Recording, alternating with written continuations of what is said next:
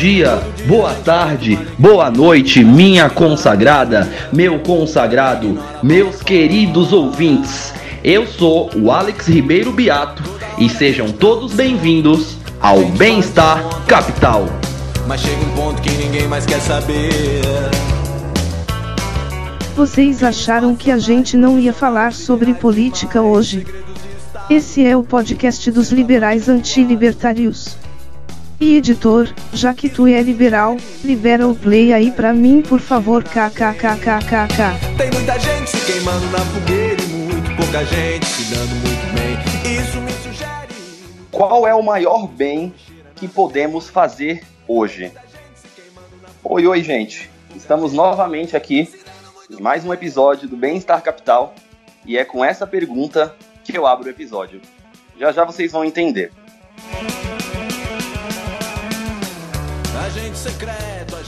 No último episódio, eu não estava totalmente presente. O Júlio disse que eu tinha ido fazer um processo cirúrgico, realmente, mas não deu muito certo. Também não é nada demais, porém eu faço entre essa semana e na semana seguinte. Hoje, eu estou aqui para debater um assunto muito relevante com três pessoas feras que fazem um trabalho bem, bem fundamental. Já já eu explico. No último episódio, nós falamos sobre instabilidade na América Latina, toda manifestação social que vem ocorrendo, Chile, Bolívia, Equador, e falamos também sobre desigualdade. Então, se vocês não ouviram o último episódio, vão lá que o debate está bem esclarecedor. Bom, como eu falei, nesse episódio nós iremos falar de altruísmo eficaz. O que, que é isso? Altruísmo eficaz é um movimento que busca descobrir e praticar as formas mais eficazes que uma pessoa tem para fazer o maior bem, usando para isto evidências e racionalidade. É um debate bem legal e nós trouxemos os três caras que tocam esse projeto aqui no Brasil, que é o movimento do altruísmo eficaz, e além disso eles traduzem para o português o site 80 mil horas. O primeiro deles é o Fernando Moreno, que é sociólogo e produtor de conteúdo. Cadê você, Fernando? Oi, tudo bom? Alisson Augusto, licenciado e mestrando em filosofia pela PUC, Rio Grande do Sul, e também produtor de conteúdo. Cadê você, Alisson? E aí, pessoal, muito obrigado pela, pelo convite. Espero que a gente tenha um baita episódio aí, um papo bem frutífero. Então, muito obrigado mais uma vez e bora nessa. E o Caio Freire, que é sociólogo, mestre em sociologia e produtor de conteúdo também. Cadê você, Caio? Olá, beleza? Bom, Júlio não está presente na bancada, nem Débora, mas o nosso querido Dielson está presente. Cadê você, Didi? E aí, povo, saudações. Vamos discutir como fazer a diferença na sua carreira, Dielson? Opa, vamos? Então vamos lá. Toca a vinheta, produção, e os meninos já vão começar o episódio abordando e explicando como que funciona esse movimento, esse trabalho digníssimo que eles desenvolvem.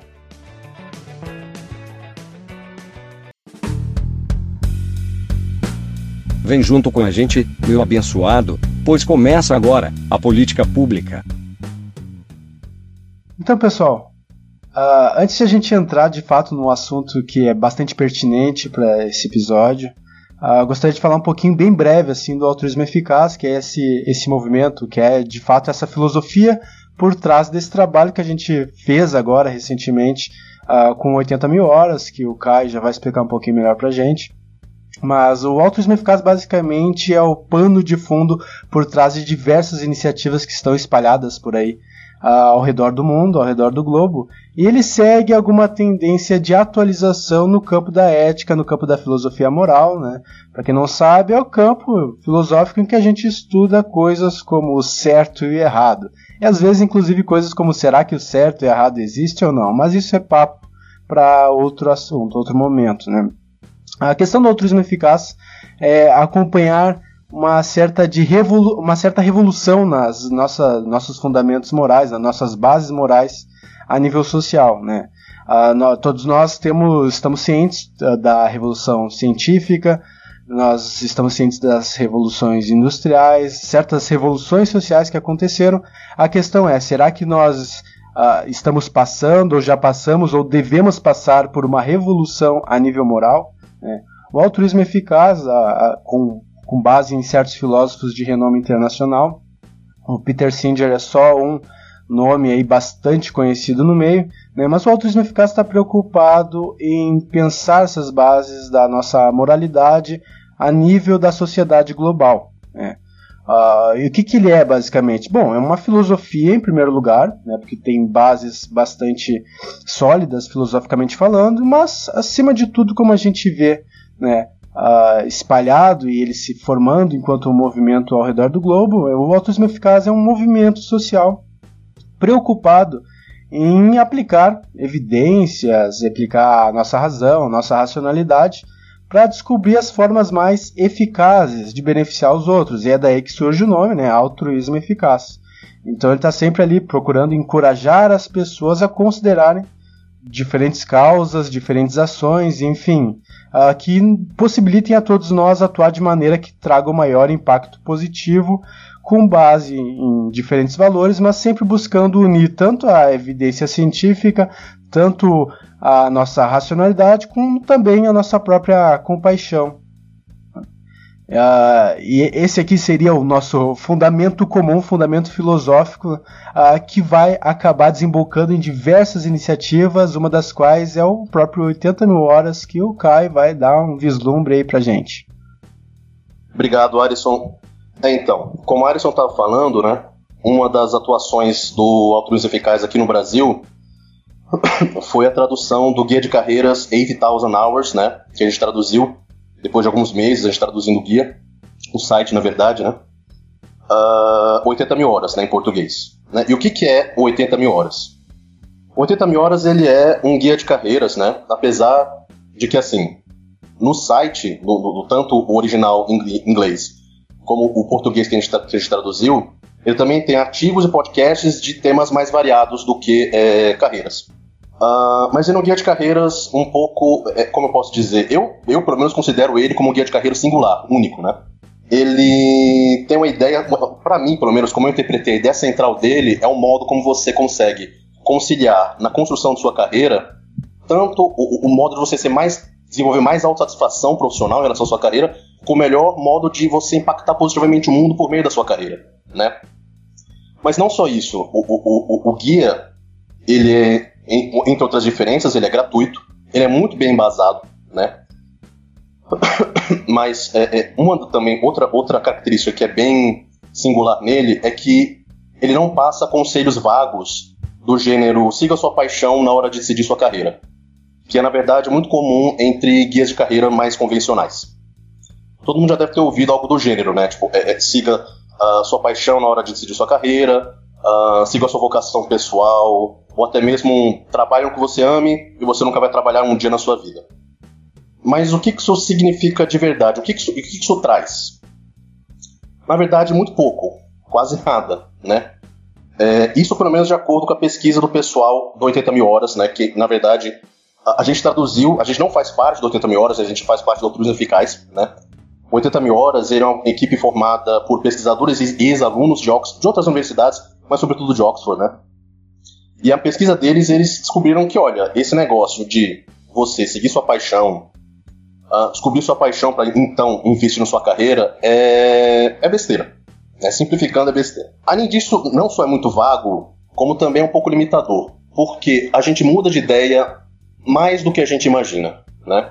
Uh, muito mais do que a gente imagina. Tem inclusive uma pesquisa, né?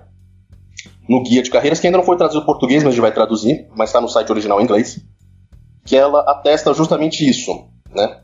Que a gente muda de ideia com a, com a, não com a frequência muito alta, mas a gente muda de ideia muito mais do que a gente imagina, né? Não de um dia para o outro, não de uma semana para outra, não de um mês para o outro, mas anos de, de, anos em anos, né? Essa pesquisa que foi, foi tocada para frente por uma equipe de psicólogos de Harvard, né? Que o nome dela é The End of History Illusion. Mas o problema principal com esse tipo de conselho, é, siga sua paixão, é, ele fica mais claro à luz de outra pesquisa que também está presente no guia original. Ainda não foi traduzido, mas a gente vai traduzir. Que é a pesquisa do, do, do professor de Harvard, Dan Gilbert, é, Stumbling on Happiness. Nessa pesquisa, o Dan Gilbert ele demonstra que a nossa psique, a nossa mente, ela na verdade muito pouco precisa, tanto para mensurar a satisfação de experiências passadas na nossa memória, como também para prever o nível de satisfação de experiências futuras. Ou seja, em outras palavras, você confiar muito nesse, nesse tipo de conselho vago, né? Siga sua paixão, que é no final das contas é basicamente uma autoanálise baseada numa afinidade específica no momento específico da sua vida, é limitador, é vago e não te leva muito para frente. O guia ele demonstra pontos, é, fatores que são mais relevantes, né, para você para você considerar construir sua carreira. E ele também cita alguns, alguns, alguns fatores que são relevantes, mas entretanto são muito menos relevantes do que pode se imaginar. E ele especifica dois desses fatores que são relevantes, mas nem tanto assim, né? O primeiro é dinheiro, que por mais surpreendente pode parecer. Dinheiro é sim relevante para autossatisfação pessoal e autossatisfação profissional, mas ele é menos relevante do que muita gente imagina. A questão é o quanto a estabilidade financeira garante uma autossatisfação de fato. O pessoal do 80 mil horas, eles foram atrás de diversas pesquisas, tanto em economia como psicologia, para poder responder isso. Entre essas pesquisas, uma que se destacou foi uma pesquisa de 2010 de Daniel, Daniel Kahneman e Angus Deaton, né? Que eles, nessa pesquisa, descobriu-se que sim, obviamente, uh, um aumento de renda leva sim a um aumento na autossatisfação, um aumento de felicidade, se você preferir. Mas, a partir de um determinado ponto, uh, quanto mais você, você aumenta a sua renda, na verdade vai transferir em uma baixa aumento, um baixo aumento de, de, de, de autossatisfação. Uh, esse ponto é mais ou menos, isso pensa nos Estados Unidos, né? 75 mil dólares anuais numa renda familiar. Quando você começa a ganhar mais do que isso, a partir desses 75 mil dólares, você começa a aumentar a sua renda familiar a partir disso, na verdade, isso é transformado em cada vez menos autossatisfação. Até um ponto em que na verdade, o quanto você ganha mais do que isso, não vai fazer muita diferença no quanto de autossatisfação vai trazer para você. A ideia é justamente, é, é, é, é, no caso do pessoal do 80 mil horas de Oxford, que eles estão pesquisando e trouxeram essa, essa, essa, esse dado, essa pesquisa sobre esse ponto de 75 mil dólares, a questão é que os, os, os, os trabalhadores nos Estados Unidos com diploma, super, com diploma, né, com curso superior, todos eles já ganham de 75 mil, já estão nessa, nessa faixa de renda para cima. Então o que eles querem sugerir com isso é, ok, preocupe-se com dinheiro, sim, mas não se preocupe tanto. Porque você já vai estar nessa, nessa, nessa faixa que vai garantir autossatisfação. O dinheiro já vai ser o suficiente para garantir autossatisfação, felicidade, por aí vai. Só que cabe uma observação aqui, né? Porque eles estão, obviamente, pesquisando os Estados Unidos. O pessoal, eles, tão, eles pensam mais Estados Unidos e Inglaterra, né? Obviamente. Uh, só que um amigo nosso, um outro membro do Altruísmo Eficaz, que também ajudou a traduzir o 80 mil horas, ele fez uma comparação para trazer para o Brasil isso, né? Onde que, está, onde, onde que seria no Brasil esse ganho de renda em que um acréscimo não vai fazer uma diferença tão grande assim para sua felicidade? E essa comparação deu, na verdade, que seria por volta de 5 mil a 6 mil reais de renda individual de uma pessoa solteira. E a gente sabe que isso não é exatamente um, um ganho que a maioria do, do, do, da população brasileira tem. Achei que isso era relevante, achei que era até para ser honesto em relação à própria pesquisa. Outro ponto que é relevante, mas não tão relevante assim quanto se imagina, é a quantidade de estresse que você experimenta no seu trabalho. Mais uma vez, o pessoal do 80 mil horas foi lá atrás de pesquisas, fizeram seleção de pesquisas, analisaram diversas pesquisas e aquela que se destacou nisso foi a pesquisa de Kelly McGonigal, The Upside of Stress, Why Stress is Good for You and How to Get Good at It. E a conclusão que tiraram a partir dessa pesquisa, de mais pesquisa também, mas principalmente essa, foi o seguinte: a questão não é estresse em si, mas, mas a quantidade de estresse o tipo de estresse que você vivencia. Né? Um trabalho que seja pouco estressante, mas é pouco estressante porque as exigências dele estão bem aquém, bem abaixo das suas capacidades, vai ser tedioso. Enquanto um trabalho que vai ser um estresse que está além da sua capacidade, uma exigência que está além da sua capacidade, bem, não vai acabar bem, né? O melhor tipo de estresse para justamente você manter essa autossatisfação, é um, é um tipo de estresse num ambiente amistoso, mas que também ao mesmo tempo seja desafiador e estimulante. Então é aquele negócio, né? Se esses dois pontos não são o, o, são relevantes, mas não são tão relevantes, então o que, que é mais relevante, né? São seis fatores, na verdade, que o pessoal do 80 mil horas revelam que são os mais relevantes para você chegar à autossatisfação profissional. Para chegar nesses fatores, de novo, pesquisa, pesquisa, pesquisa, análise, análise, análise, e duas teorias elas se destacaram. A teoria PERMA, ou P-E-R-M-A, que acho que é uma, acho não, é uma sigla, né? e a teoria da autodeterminação, autodeterminação. A teoria PERMA, resumidamente, ela afirma que para você chegar na autossatisfação pessoal, para você ter uma vida satisfatória, para você acreditar que a sua vida é satisfatória, cinco ingredientes são essenciais. Emoções positivas, né? Você ter aqueles pequenos estímulos cotidianos que te fazem sentir bem, né? Tipo uma comida que você gosta, assistir um videozinho no Netflix, esse tipo de coisa. Engajamento, que é você estar tá envolvido em tarefas cativantes e que naturalmente é, é, é, é, detém o seu foco, né? Que você consiga manter seu foco nelas naturalmente. Significado, que basicamente significa significado basicamente significa é, é, é, um senso de propósito, mas um propósito que seja claro, é, não um propósito vago. Relacionamentos, conexão humana, né? Relacionamentos porque somos animais sociáveis, afinal de contas, etc. E realização, né? Que é ser bom em algo e receber um feedback em relação a isso para você bem, saber que você é bom em algo. Já a teoria da autodeterminação, ela identifica três elementos. Que é a competência, que é a necessidade de demonstrar sua competência e ser reconhecido por ela autonomia, que é ter controle das suas próprias ações e das suas escolhas, e perceber que através desse controle você é capaz de, de, de levar mudanças. E conexão, que bem, a mesma coisa que o relacionamento é a necessidade de interação social, até mesmo de pertença social. A partir da análise dessas duas teorias e de mais outras pesquisas, mas sobretudo essas duas, chegou-se a seis fatores que são aqueles que são, são, são, são os mais relevantes para chegar a uma autossatisfação profissional, né? Que são eles: um trabalho cativante, onde você se engaje, o engajamento nele não seja sentido como uma tarefa, tarefa muito árdua, um trabalho que você seja bom e seja reconhecido por isso, um trabalho que se adapte à sua vida pessoal, um trabalho você pode encontrar colegas que te ajudem quando você necessitar dessa ajuda em determinadas tarefas, um trabalho que não possua muitos fatores negativos, né, como jornadas muito longas, um salário injusto, e um trabalho que possua um propósito concreto de impactar positivamente outras pessoas. E nesse último item, que é interessante porque a gente percebe justamente isso, né, que eu estava falando. essa conciliação né, entre, entre a autossatisfação, o bem-estar e o, o, impacto positivo no mundo.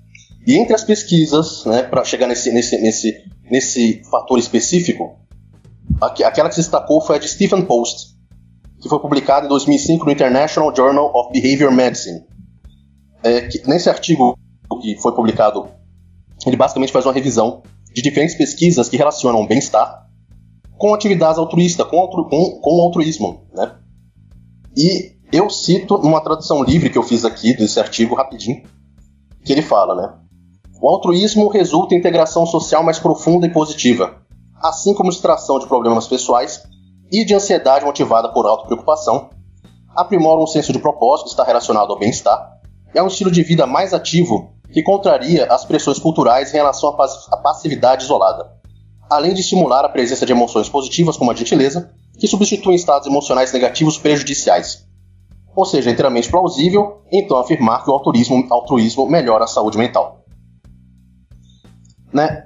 Então, o guia, ou seja, o que o guia quer dizer é que você ajudando o outro, você também se ajuda, por assim dizer. Você também chega a um estado de bem-estar. Uh, só que o guia ele não para aí exatamente.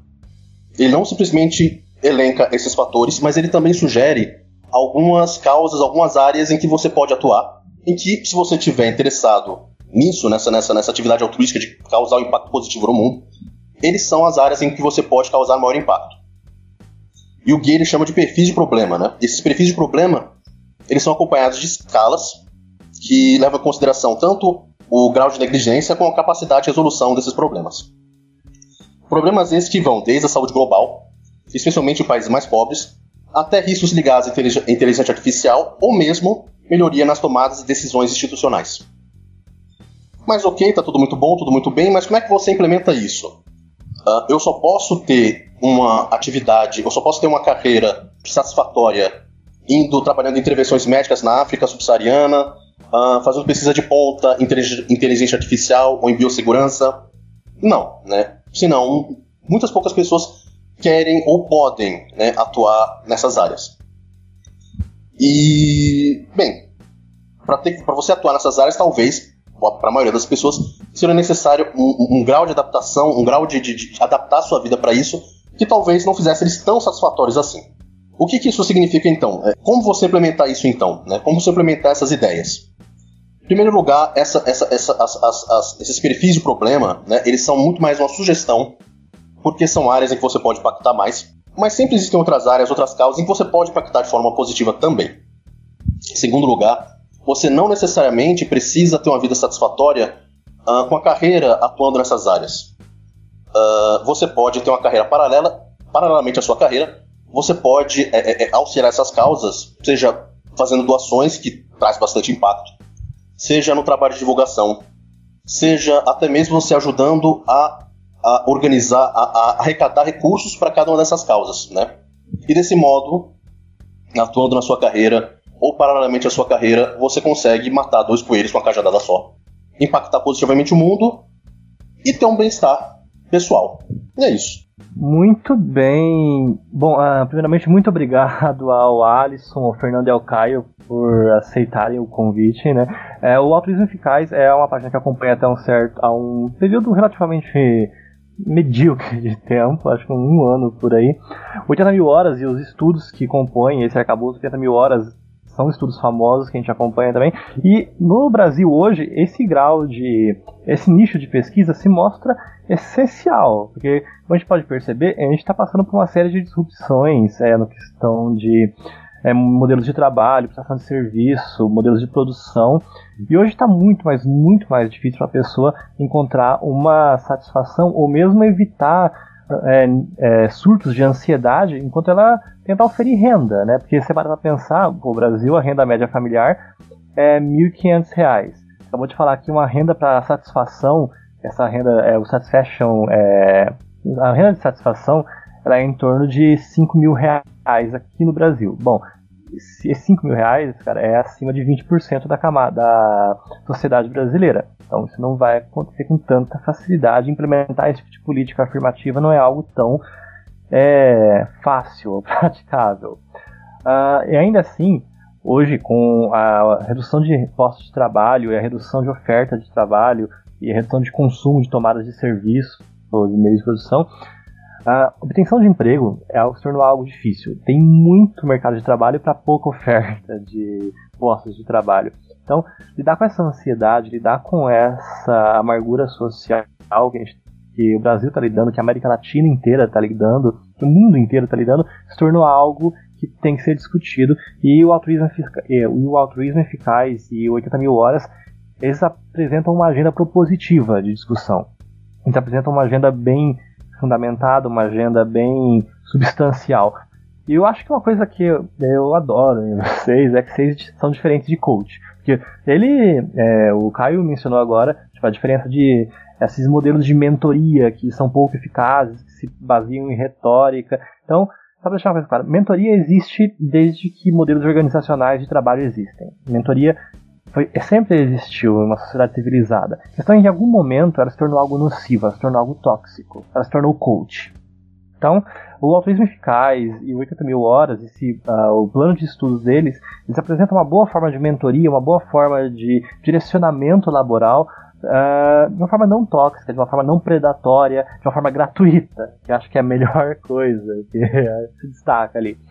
Ah, agora eu queria conversar um pouquinho com vocês sobre como melhor ah, implementar essa agenda do 80 mil horas no Brasil. Porque a gente vê a economia brasileira, o setor de serviços, está começando a aflorar agora, mas a gente ainda assim é um setor amplamente dependente da, do modelo industrial de produção e do modelo agropecuário. Então, como vocês acham que seria a melhor forma de implementar esse nível de satisfação, esse nível de ganho mínimo de renda em um país é, com a agenda econômica produtiva do Brasil? política pública não é fácil de ser implementada, hein? Exatamente. Um, um aspecto interessante quando a gente olha as, os caminhos que nós recomendamos que as pessoas pensem nas, nas suas carreiras, é, como a gente falou anteriormente, a conciliação entre as, os interesses delas, aptidões dessa pessoa, né? algo que cause o melhor impacto positivo para a sociedade, para o mundo e para os problemas que ela julgar mais relevantes para o mundo, né? É, casando um pouco com essas observações que você falou, a gente recomenda um como um dos caminhos justamente que as pessoas se dediquem a pesquisar como melhorar a tomada de decisão institucional, certo? Isso daí é uma intersecção de várias áreas muito interessantes, áreas da, das ciências sociais, da psicologia, né? É, se nós pararmos para pensar o, o, quanto que teríamos de ganho né, econômico, qual seria o impacto disso se, por exemplo, todas as grandes instituições É, vamos pensar aqui desde o Estado, né, primeira instituição óbvia, Estado moderno, mas passando por ONU, Organização do Comércio, é, se o processo decisório fosse aperfeiçoado nessas instituições, né? Então, por exemplo, se o nosso Estado. Eu, eu, acho que isso tem muito a ver com a agenda que a gente compartilha, inclusive, com, é, com esses movimentos de renovação política, de modo geral, né? Uh, se o Estado fosse mais eficaz, mais eficiente, né? dado todo o recurso que ele é, acumula, é, qual seria o impacto econômico e social disso? Seria assim um multiplicador em diversas vezes, né? É, então, justamente isso é um dos caminhos que a gente propõe, né? É, pense como construir sua carreira para é, garantir as habilidades necessárias para, se você for querer é, se dedicar a resolver esses problemas de tomada de decisão institucional, você dar uma contribuição é, significativa para esse problema. Né? E, e, mesmo quando a gente fala desse problema específico, você pode pensar N maneiras de, de lidar com esse problema. Isso que é o interessante. Né? Então, é, você vai poder desenvolver desde o trabalho acadêmico, né, de entender como as pessoas se comportam e tomam as decisões, até pensar como se eu estivesse numa dessas organizações, é, como eu poderia, é, por exemplo, na, dentro da ONU, vai, vamos, vamos, pegar assim, um caso seria um, um, ápice dessa carreira, como eu poderia tornar ela mais eficaz, né? Uh, e, e, esse raciocínio é mais ou menos aplicado a, a todos os demais problemas que a gente sugere. Então você quer, por exemplo, você já entende que você tem uma aptidão melhor para é, questões matemáticas. Então você pode se dedicar a tentar resolver os problemas mais fundamentais é, dos, dos riscos relacionados à inteligência artificial, por exemplo.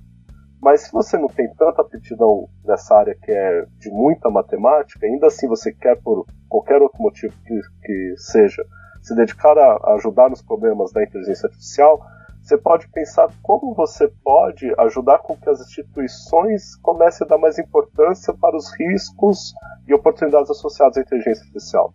Eu acho que com isso a gente consegue dar um pouco mais ou menos qual, qual é a estrutura que orienta é, quando a gente fala para as pessoas se dedicarem ao problema. Quando a gente fala da questão salarial, é, a gente sabe que tem uma relação já muito estabelecida quando a gente olha principalmente os países de primeiro mundo, né? Então, a relação entre renda e felicidade. Existem diversas pesquisas mostrando isso. É, quando o país ainda é muito pobre, aumentos da renda, da renda per capita, enfim, renda familiar, é, ao, levam ao aumento da felicidade. É, depois de um certo nível de desenvolvimento, isso para.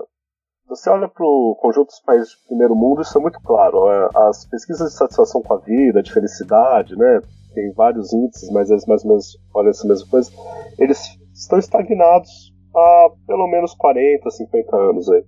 Então, é, e, e, quando você olha para o nível individual das pessoas, é, você também vê esses resultados. É, até, até 5 mil reais de renda individual, que é uma renda significativa, sem dúvida, é, o, o, aumento da renda entre os 0 e 5 mil reais leva ao aumento significativo da felicidade das pessoas. Elas param de ter aquelas. É, elas começam a ter as necessidades básicas atendidas, elas é, param de passar aquele aperto todo mês, de cheque especial, uma coisa ou outra. É, depois disso, é, cada um real a mais vai contribuindo cada vez menos para a felicidade. Isso, isso é tanto óbvio, né? Então, se o Bill Gates amanhã vê lá uma variação e ganhar, que, que ele ganhou mais de 10 milhões de dólares, eu não, não acho que isso vai aumentar muito a, o nível de felicidade dele. É, isso daí, é, na verdade, é uma ideia complementar, por quê? Porque as pessoas relacionam muito a felicidade no trabalho ao salário. E por mais que haja, assim, essa relação até um certo valor, é, depois, de, depois de, de outro nível, é, essa relação não se mantém. Né? É, do mesmo modo, as pessoas entendem que um trabalho que não seja estressante não é um trabalho que as torna felizes. E isso também as, as pesquisas não referendam. É, um trabalho estressante demais, é, sem dúvida, não, não as deixa felizes, mas um trabalho estressante de menos também as deixa entediadas e não vão se sentir realizadas. Há um nível talvez ideal de estresse que seja causado pelo trabalho que proporciona felicidade às pessoas. e também muito é, relacionado a se aquele estresse tem a ver com atividades que você é capaz de entregar com algum nível de desafio. Se são atividades que você é capaz de entregar sem desafio nenhum, porque são banais, é, mesmo que muitas e estressantes, você não vai ficar feliz. E se elas estão além da sua capacidade, do, da sua formação, da sua capacidade de entrega, enfim, é um estresse também que não vai te deixar feliz.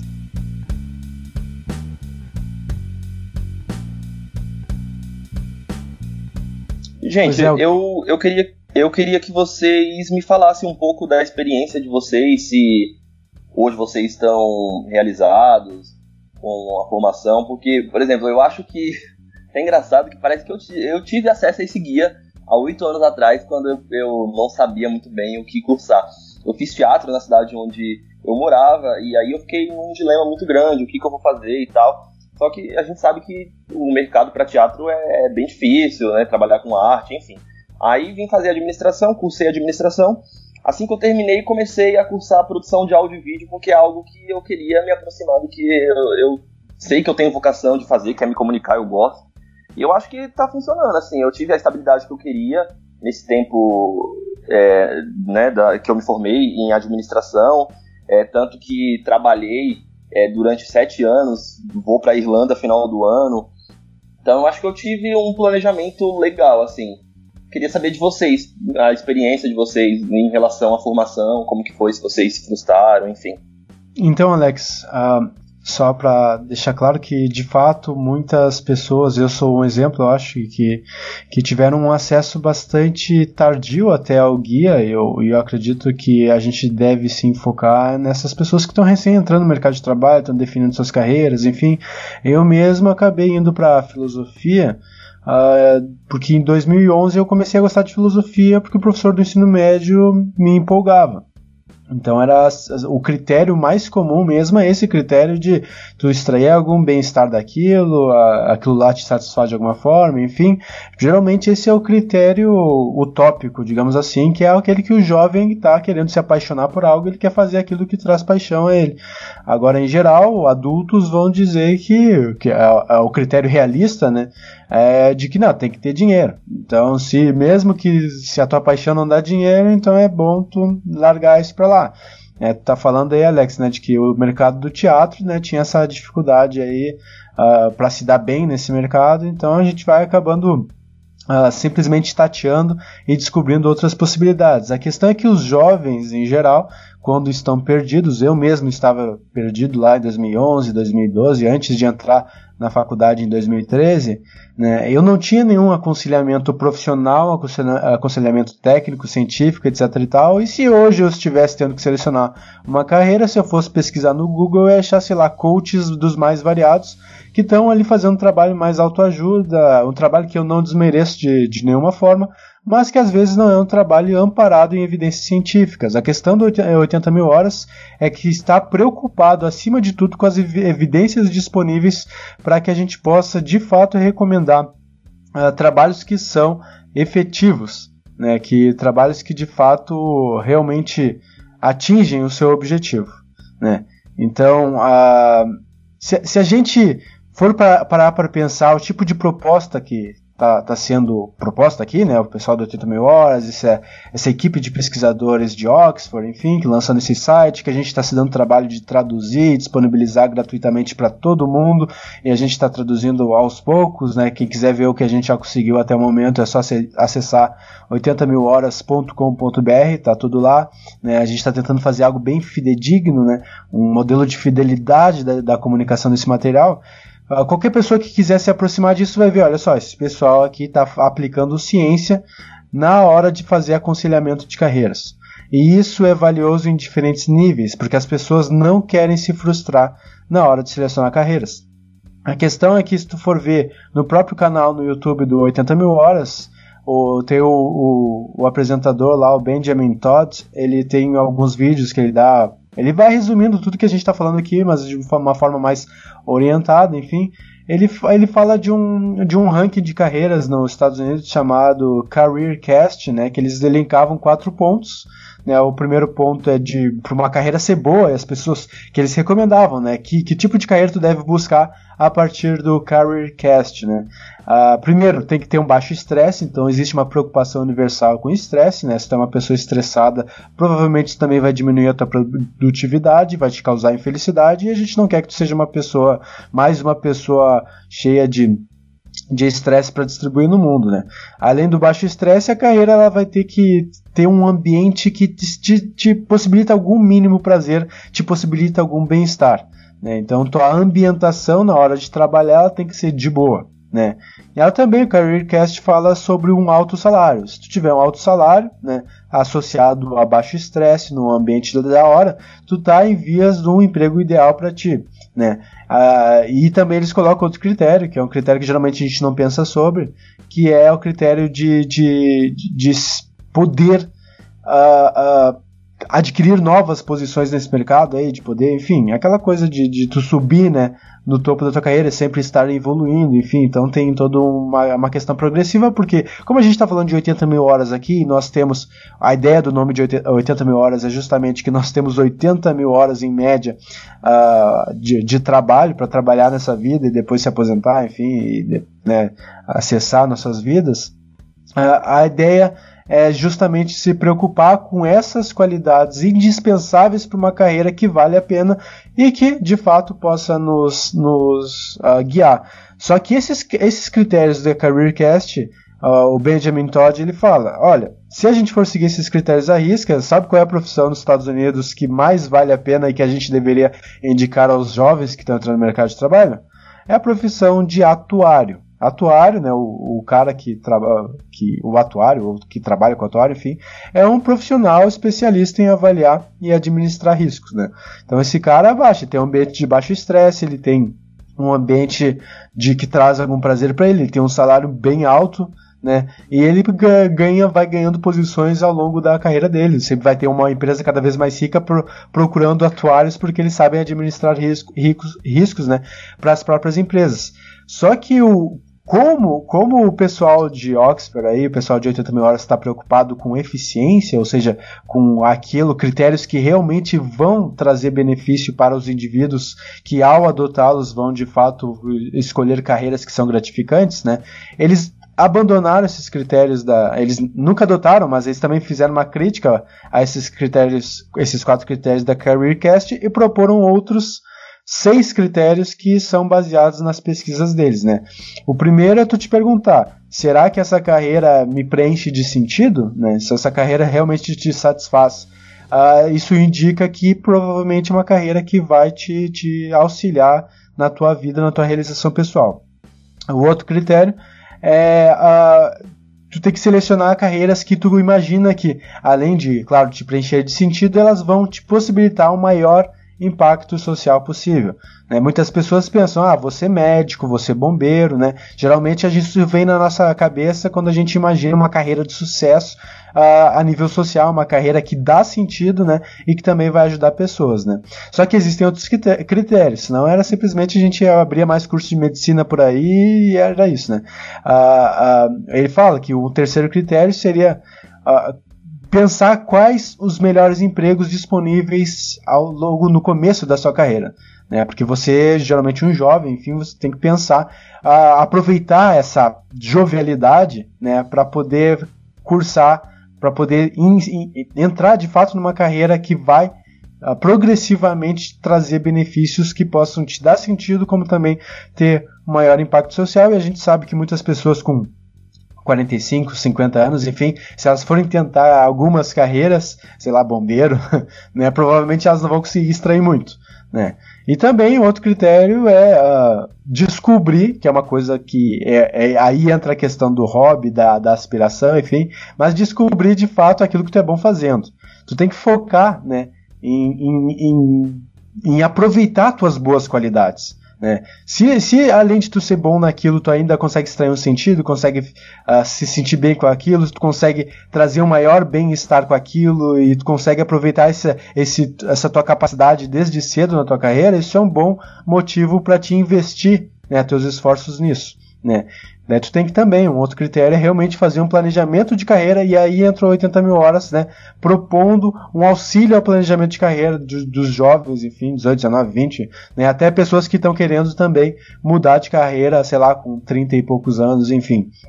Uh, e por fim, né, uh, tu tem que realmente descobrir uh, nesse grande mercado de trabalho em que novos empregos são, são cada vez mais formulados, né, como, como de fato alcançar e, uh, e, e, e, executar né, essas tarefas, esses trabalhos, esses empregos. Né. Tu precisa sempre ter esse, esses critérios em mente na hora de pensar e planejar a tua carreira. E não existe um, uma resposta simples né, de que ah, essa carreira aqui é a carreira uh, certa que todo mundo deve ir. Né. Na verdade, tu, tu existe, existem perfis né, que são perfis variados. A gente tem lá uma tradução no site dos perfis de problemas, são problemas de escala global que a gente pode pensar eles para tentar solucionar e a partir disso, né, tentando ajudar né, a melhorar o mundo, enfim, tu pode pensar carreiras que podem auxiliar a lidar com esses problemas, né, mas também tem a nível individual, né, que foi o que o Fernando falou aqui, o Caio também reforçou, a nível individual a gente tem que pensar no indivíduo que está escolhendo essas carreiras. Né? Então, se a gente consegue uh, fazer uma conciliação entre problemas existentes no mundo, seja inclusive problemas políticos, né? que a gente estava falando também um pouco sobre problemas estruturais do próprio Brasil, né? mas eh, a gente tem que pensar o que, que existe de problema disponível agora né? e o que, que existe de carreira que pode me ajudar a lidar com esses problemas, né? E, e, que são carreiras que eu posso executar, que eu sou bom executando elas, que elas me preenchem de, de sentido e que eu, ao fazê-las, né, vou ter um bom impacto social, né? Então, a, a, uma coisa que é interessante de 80 mil horas é que eles deixam claro que se tu tá perdido, não tá conseguindo responder a esses seis critérios, né, é bom tu começar pelo menos se preocupando com esse critério de aumentar, né, ter, aumentar o teu impacto social. Né? Então, tu começar a, a, a, a pensar a, a fazer um rascunho de o que, que eu poderia fazer agora que realmente vai ajudar outras pessoas, ajudar o mundo, enfim. E se tu tá perdido, o pessoal do 80K, como a gente abrevia né, em inglês, né, a, a gente está sempre disposto a conversar, enfim, e, e trazer algumas respostas sempre personalizadas para os perfis de cada pessoa. Claro que o que está disponível lá é mais genérico, né, mas é uma forma de guiar já o debate, a conversa, enfim. Uh, mas é basicamente isso, né? A gente tem uh, temos pessoas, né? Só resumindo, temos pessoas perdidas desse mundo, né? Eu sou uma pessoa que estava perdida, que acabou na filosofia por uma breve paixão, né? Tu, Alex, também começou no teatro, enfim, foi tateando, descobrindo outras carreiras. Mas a questão é, uh, se nós temos atualmente um guia que fornece atalhos, ou seja, que com evidências científicas robustas nos permite encarar carreiras que realmente vão trazer um sucesso profissional e também trazer um impacto positivo e vão eh, preencher o vazio dos nossos bolsos, né? Parece que isso é um baita atalho disponível, né? E que não é apenas uma, uma mera dica uh, de emprego, uma mera dica de um aconselhamento de carreira. É uma dica existencial, porque 80 mil horas não são coisas que tu usa apenas na carreira. 80 mil horas é boa, mas boa parte mesmo da tua vida. Muito sensacional. Eu ia falar isso, que é, tem muita carreira que é, nem existe ainda, né? Tem muita profissão que nem existe ainda, então acho que a gente tem que ter calma também, tem que pensar mais racionalmente com o pé no chão e, enfim, ver o que, o que de fato nos motiva. Certo, Gelson? Certo. Não, tipo, a gente tá vivendo um turbilhão de tanta alteração, tanta disrupção, inovação ou mesmo algumas regressõezinhas obscurantistas, fica difícil você parar e pensar, mano, o que eu vou fazer da minha vida? Tipo, eu sou um moleque de 18 anos, eu tô saindo da, do colegial sem ter ideia do que eu vou fazer da vida. Tipo, me deram uma universidade e eu não sei se meu curso vai ser relevante daqui a 5 anos. Ok, matemática, estatística, física, eles têm um hardcore um pouco mais é, estabelecido. Agora, sociais, administração, economia, direito, uh, cursos de saúde, que já já vai ter uma, um boom de tecnologia também. É, tipo, são medidas e propostas como a do 80 mil horas opções fiscais que eles trazem um modelo de reflexão, tipo, meu Deus, o que eu vou fazer da minha vida e como eu vou passar os próximos anos da minha vida, como eu vou sobreviver. E, tipo, eu realmente acho isso maravilhoso, eu acho que é realmente algo propositivo, entende? Você consegue fazer pouca coisa com. Não, é, fazer muita coisa com pouca coisa. Ah, não, sim, sim, sim. 80 mil horas, eu pelo menos eu tenho a clara noção de que eu recebi ele, que eu, que eu, que eu, que eu conheci ele muito tarde na minha vida, né? Que nem você falou, Gelson, eu fui pra faculdade, né? Por, por, por basicamente é, é, por uma paixão, né? Eu gostava muito de filosofia, gostava muito de sociologia, fui para ciências sociais.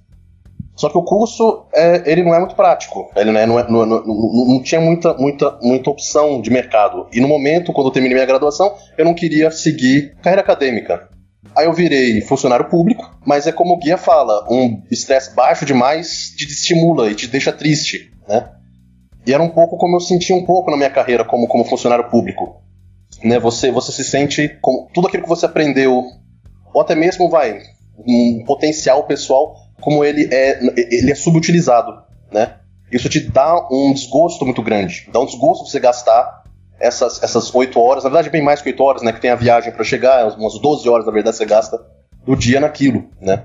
E as 80 mil horas, como o Alisson bem lembrou também, se dá um desgosto você pensar em gastar essas 80 mil horas da sua vida naquela coisa. Desisti do meu do funcionalismo público, passei pro mestrado, né? Fiz o mestrado, não me arrependo, gostei muito do mestrado, mas de novo, não era muito prático. E tinha surgido outros problemas também, né? E foi um pouco nesse final do mestrado que eu acabei conhecendo mais 80 mil horas. Mas realmente é isso. Eu gostaria de ter tido em mãos um guia bem embasado como esse, porque como você bem falou, também no começo, Gelson, existe muito de coaching, né? Existe muito, muito.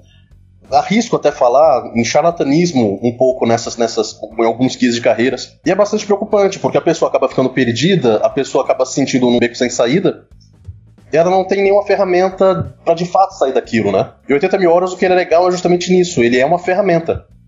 Né? Como o Alisson também bem lembrou, ele é uma ferramenta para você refletir de modo objetivo, de modo eficiente, sobre a sua própria carreira, sobre o que você pode fazer, o que você pode repensar, é, é, quais são suas opções a, a, partir de determinado momento na sua vida. Ele é, um, é uma ferramenta sensacional, né?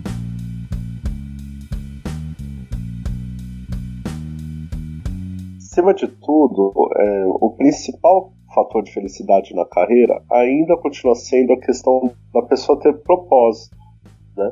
Ela entender que há um, alguma coisa sendo entregue para a sociedade. Nós, como seres sociais, buscamos isso. E é nisso que o 80 mil horas casou com a proposta do altruísmo eficaz. É, quando o altruísmo eficaz olhou para essa, essa discussão de carreiras, ele viu que esse era um caminho óbvio para expandir o maior bem possível, que é a busca que o altruísmo, busca, o altruísmo busca responder, é, que é orientando as pessoas desde o mais cedo possível de como orientar as suas carreiras, que é a maior parte do tempo elas vão passar de suas vidas, é, fazendo aquilo que pode ter o maior impacto é, social possível.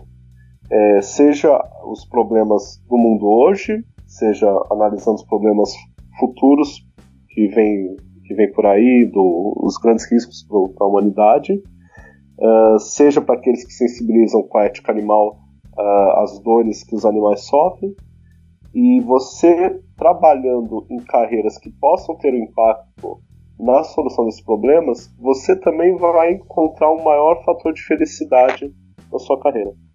Uh, basicamente, o que a gente precisa ter em mente, né, porque Talvez, caso algum ouvinte não tenha entendido alguns dos critérios, né, mas uh, dando uma resumida, assim, critérios que seriam interessantes, né, até para os mais preguiçosos, que eu sou um, uma das pessoas preguiçosas, então já, já tô, faço minha culpa aqui, né, mas a gente teria que pensar, né, em seis fatores como fatores indispensáveis para a satisfação no, na sua carreira. Está pensando em uma carreira, tu é um jovem ouvindo o podcast aqui, beleza. Então, primeira coisa, né? Tem que ser um trabalho que te engaje. E quando a gente fala de um trabalho que engaja, a gente está falando de um trabalho que dá sentido. É aquele trabalho que tu, tu faz e tu pensa, bah, que legal isso que eu faço, né? Não apenas é legal, mas tu sente que aquilo faz todo sentido fazer, né? E que e tu realmente se realiza fazendo isso. Né? Então tem um lance de auto interesse aí uh, uh, muito forte, né? Então, depois que tu pa, pa, descobrir esse trabalho, esse trabalho realmente te engaja, tu começa a te perguntar, será que esse trabalho aqui que, que me engaja, ele ajuda os outros? Como é que ele ajuda? Né? Ele ajuda tanto quanto ele poderia? Será que eu posso fazer algo além de, esse, de meramente fazer esse trabalho? Será que eu posso maximizar né, a utilidade desse trabalho? Ou seja, posso fazer diferente de modo que ele ajude ainda mais do que ele já ajuda? Né? Ah, e para fazer isso, uma coisa vai ser indispensável, né? Que vai entrar aqui o terceiro critério. Tu vai ter que ser bom fazendo isso. Tu vai realmente ter que desempenhar essa função, não apenas percebendo que ela te dá sentido, que ela é legal, não apenas percebendo que ela ajuda os outros e ela, ela transcende a tua própria condição existencial, ela vai além de ti enquanto indivíduo, como também tu, tu consegue consolidar essa tarefa fazendo ela acontecer num alto nível de qualidade. Então tu precisa de desempenho né, na, na, tua carreira. Né. Além disso, o fato é que tu não é um indivíduo isolado, não a tua, carreira ajuda os outros, né?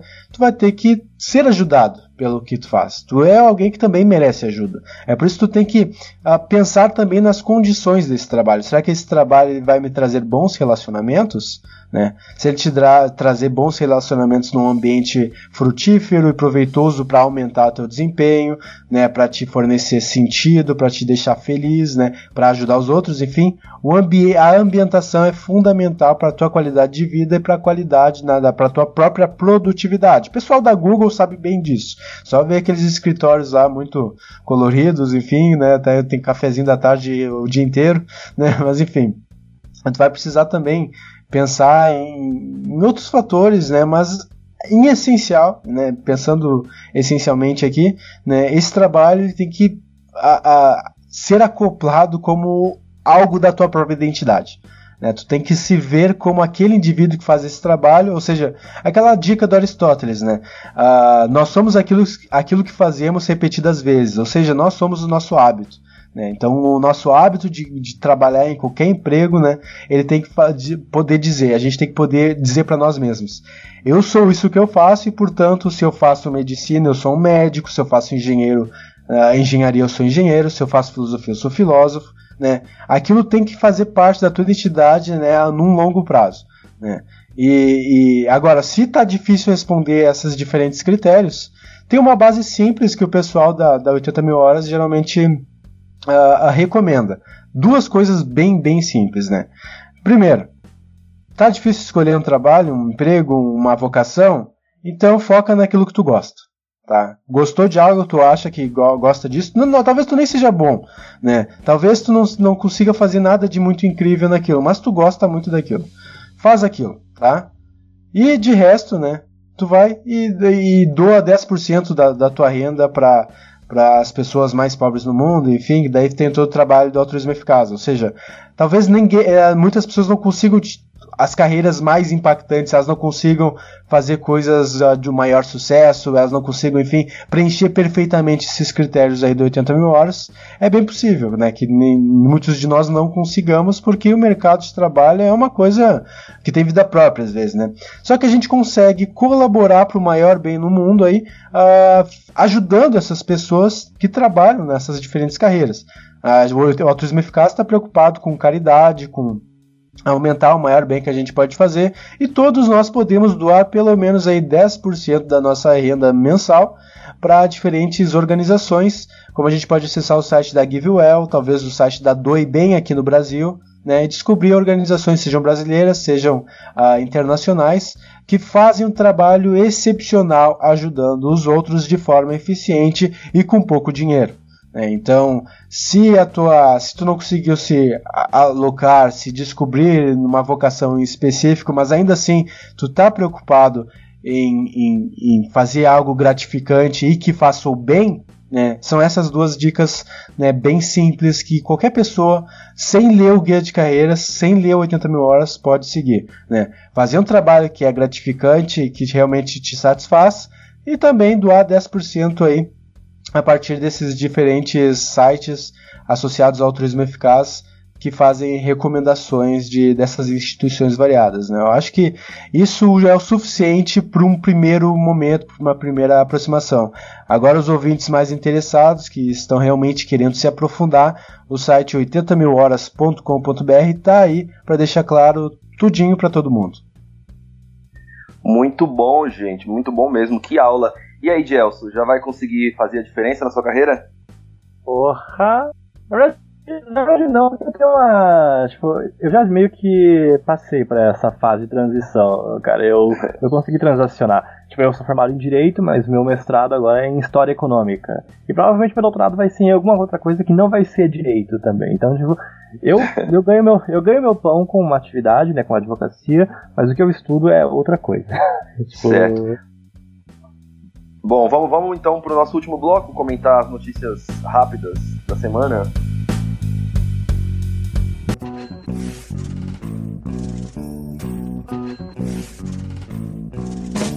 Bom, tem gente que não gosta, mas a gente até que é chegado numas rapidinhas. Rapidinha número 1. Um. Caso Marielle. Porteiro mentiu sobre ida de suspeito à casa de Bolsonaro. Cara, eu Eu- acho que isso é um ponto muito interessante, porque mostra como é, a imprensa brasileira está pouco acostumada a tratar fontes. Tipo, isso é algo que antes a gente achava proveitoso, agora tipo, tá se tornando um problema, porque a imprensa está se tornando um portal de instabilidade institucional. Agora, eu não tô passando pano pro Bolsonaro, eu não tô passando pano pra família Bolsonaro, pelos vínculos que eles eventualmente têm com milícias e crime organizado. Eu tô dizendo que a a gente tem que ter um pouquinho mais de trato na formação de opinião e de conteúdo jornalístico. Mas você acha que a Globo não teve? Cara, eu acho que eles tiveram, acho que eles tiveram, mas os outros que lançaram é, mídia a partir dessa notícia da Globo, não. Ah, sim, ok. Mas a Globo teve todo o cuidado de, enfim, até de investigar onde ele estava no, no- no dia da morte da Marielle. Foi, foi muito, muito bem direcionada a reportagem. Eu achei que. Exatamente. Foi.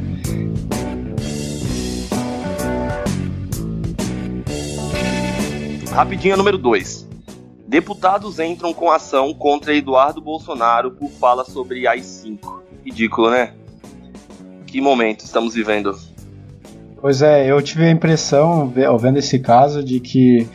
Ah, Eu tenho uma leve impressão, como eu sempre eu gosto de defender liberdade de expressão, enfim, inclusive de pessoas que estão na política, talvez até especialmente, mas ah, ah, por um lado nós temos um deputado que foi muito, muito eleito com muitos votos, né, democraticamente, enfim, defendendo a, a possibilidade de um AI-5, de algo comparável ao AI-5 numa democracia, e quem estudou história né, sabe que ah, foi, foi muito complicado aí o ato institucional número 5 número cinco, né, na ditadura militar, mas por outro lado nós temos também ah, pessoas que repudiam ah, gravemente ah, e até com toda razão né, a, a- a apologia a algo a nível de ditadura numa democracia, né, ah, protocolando ação para cassação ou para algum nível de censura de uma pessoa que tem uma opinião completamente infundada.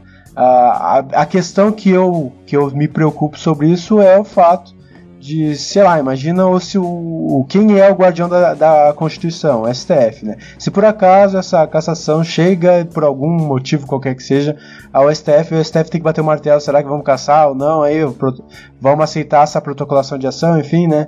A grande questão é que o pessoal que está protocolando ação contra o, o Eduardo Bolsonaro não está necessariamente ferindo a liberdade de expressão. Esse foi um debate que surgiu né, paralelamente a essa treta aí.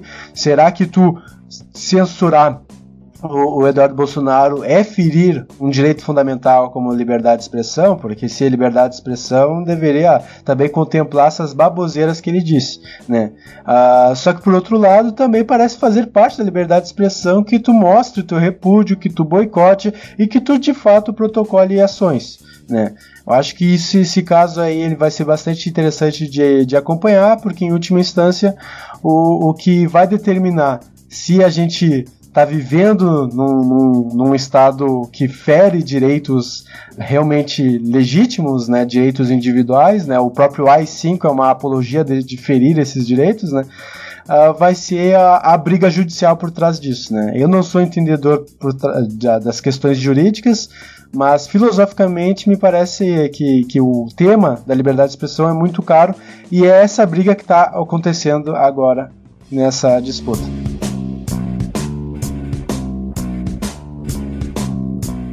Beleza. Rapidinha número 3. Partido Novo suspende filiação de Ricardo Salles. E aí, Gelson, gostou dessa? Cara, eu gostei. mas eu acho que, além de atrasado, eles começaram, eles cometeram outra gafe, que foi a proibição de vinculação para grupos de renovação política. Então, tipo, hoje você não pode mais ser filiado ao Novo e ao Renova BR ou ao Livres. Então, tipo, eu realmente eu acho que esse ato foi tardio e que eles só se isolam e provam que eles não têm tanta capacidade política ou trato político quanto eles propõem quando eles promovem essa vedação.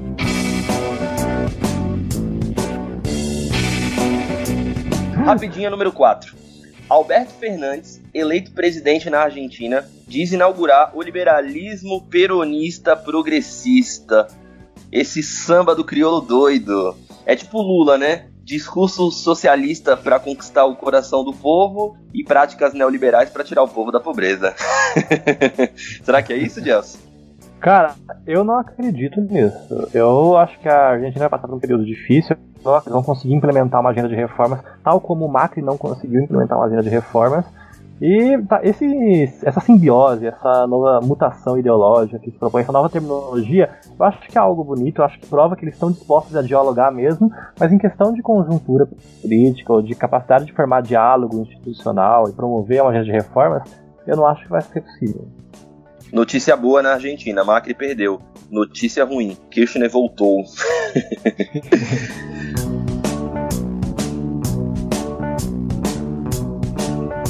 Rapidinha número 5. Gilmar Mendes manda soltar Garotinho e Rosinha. Vamos lá, Gelson, essa, essa você vai. Essa você vai defender. Cara, eu defendo, eu defendo mesmo. Garantista! É, tipo, Cara, isso não é pejorativo, cara. Ser garantista não é eu é pejorativo. Ser garantista é, é uma atividade, tipo, eu sou um democrata, eu prezo pela liberdade individual, eu prezo pelo respeito à integridade dos indivíduos. E no caso, o Gilmar Mendes ele não soltou, ele relaxou uma prisão e converteu ela em preventiva. Então, tipo, eles entregaram o passaporte, eles não apresentam risco de fuga nenhum e eles vão ser julgados. A questão é, eles só vão ser presos depois que eles forem condenados.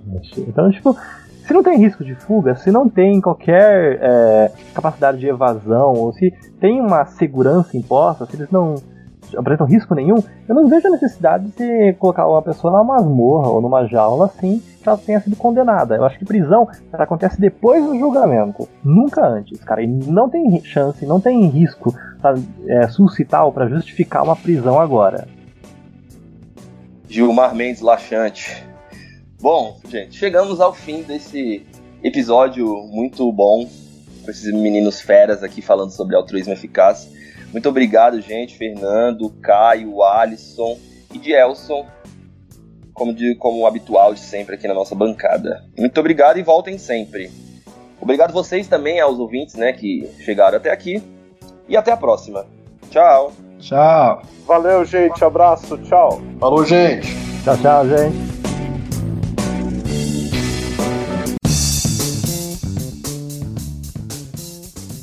A fim de melhorar a qualidade do nosso podcast, investir em publicidade e pagar o agregador para manter o áudio disponível 24 horas por dia para todos vocês, queridos ouvintes. Nós, do Bem-Estar Capital, temos um financiamento coletivo, sendo possível doação a partir de um real digite